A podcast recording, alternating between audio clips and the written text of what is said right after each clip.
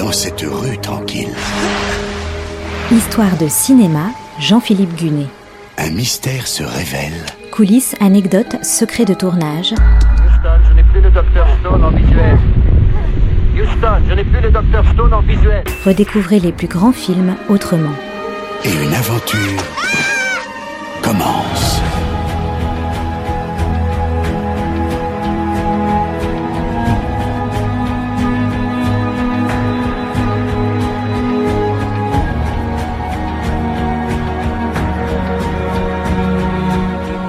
La semaine dernière, je vous avais raconté les tentatives avortées pour porter à l'écran Dune, le roman de Frank Herbert, chef-d'œuvre de la littérature de science-fiction. Initiée fin 1974, celle du cinéaste franco-chilien Alejandro Jodorowsky était la mieux partie jusqu'à ce que le projet soit brusquement torpillé par ses financiers.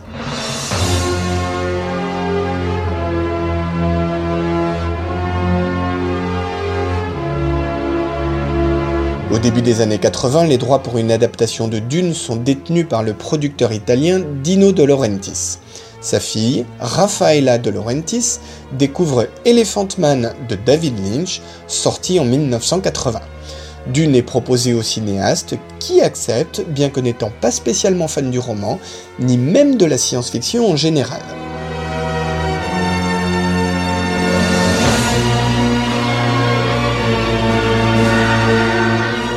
Premier temps, le cinéaste écrit son adaptation avec ses deux co-scénaristes de Elephant Man, Christopher Devore et Eric Berggren. Mais au bout de six mois, le duo quitte le projet pour divergence artistique. Lynch poursuit l'écriture seul et aura besoin de cinq versions supplémentaires avant de boucler son scénario. Pour le rôle principal, celui de Paul Atreides, le cinéaste veut un acteur inconnu. Ce sera Kyle MacLachlan, alors âgé de 25 ans, qui n'a jamais fait de cinéma. Les deux hommes deviendront amis et collaboreront ensuite sur plusieurs projets, dont le film Blue Velvet et la série Twin Peaks. Le duc Leto Atreides, père de Paul, est joué par l'acteur allemand Jürgen Prochnow, qui n'est autre que le commandant du sous-marin dans le film de guerre Das Boot. Brad Dourif, Dean Stockwell, Virginia Madsen et Patrick Stewart sont également au générique, tout comme le chanteur Sting, qui incarne le neveu du baron Harkonnen, grand rival des Atreides. Dans l'extrait que vous allez entendre, Gurney, membre de la cour des Atreides, demande à Paul de venir s'entraîner pour un combat avec des champs de protection. Paul n'est pas très motivé. Je ne suis pas d'humeur, dit-il. No music. I'm packing this for the crossing. Shield practice. Shield practice? Gurney, we had practice this morning. I'm not in the mood. Not in the mood. Mood's a thing for cattle and love play, not fighting. I'm sorry, Gurney. Not sorry enough.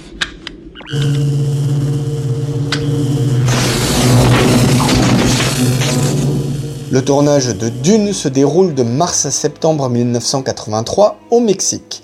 L'expérience est difficile pour David Lynch qui doit composer avec des pannes d'électricité, des techniciens malades ou des ouvriers mexicains pas forcément qualifiés pour un projet d'une telle ampleur. Le film a été pensé pour rivaliser avec Star Wars, mais à sa sortie en décembre 1984, il peine à récolter 31 millions de dollars. Avec un budget estimé à 40 millions, c'est un échec. En France, il attire tout de même 2,3 millions de spectateurs. Après, le film reste très critiqué. Vu l'ampleur des moyens investis, il est finalement une déception qui n'a pas su prendre la mesure du roman. David Lynch est épargné par les critiques qui visent plutôt les producteurs. Le cinéaste dira après coup avoir détesté travailler sur ce film du fait de ses conditions de tournage.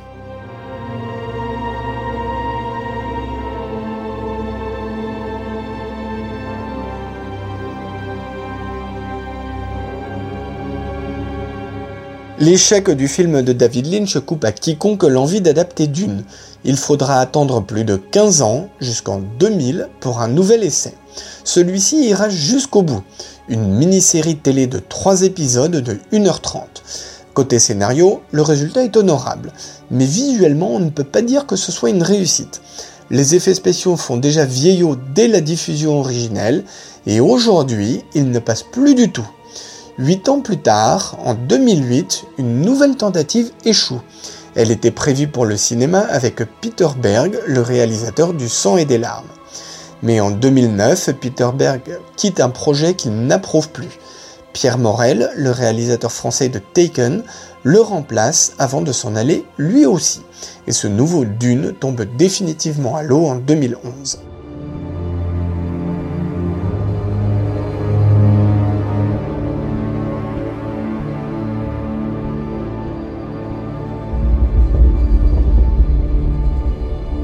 Pas étonnant dès lors que Dune ait acquis la réputation d'un roman inadaptable.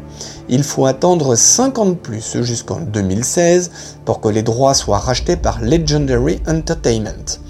Le Québécois Denis Villeneuve se montre intéressé, mais veut d'abord boucler son Blade Runner 2049.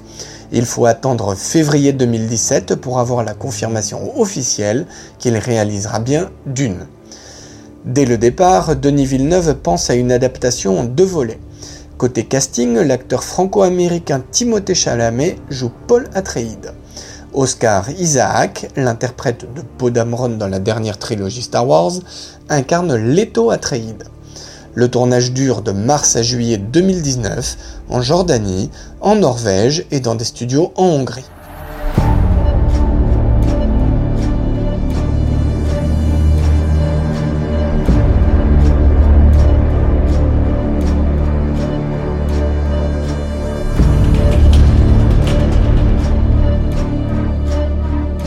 Prévu au départ pour novembre 2020, la sortie du film est retardée de quasiment un an par la pandémie de Covid-19. Mais l'attente en vaut la peine, car s'il a des imperfections, ce Dune de Denis Villeneuve a enfin l'ampleur que l'on attend. Un vrai sens épique, sans excès de mysticisme, un casting impeccable et surtout une volonté évidente de rendre justice au roman de Frank Herbert.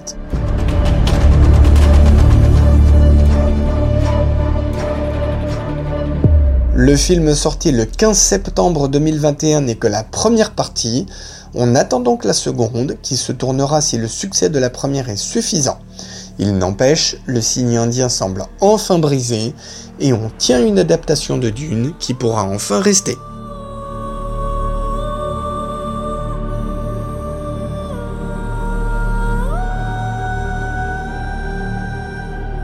C'était Histoire de cinéma avec Jean-Philippe Gunet à retrouver chaque semaine et en podcast sur notre site internet artdistrict-radio.com.